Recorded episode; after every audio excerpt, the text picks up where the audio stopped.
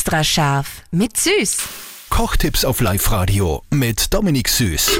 Wie kriegen wir die perfekten Maroni hin? Da kriegt sogar jetzt einmal einen Tipp von mir. Ich habe nämlich heuer zum ersten Mal so eine Zange gekauft, wo man die Maroni reingibt und dann wird die quasi kreuzweise eingeritzt und man muss nicht lang um und um dann mit dem Messer, weil ich wieder ewig geschnitten habe. Also das ist schon mal gut zu haben. Und was man dann mit der Maroni macht, das weiß jetzt unser Profikoch, der Dominik.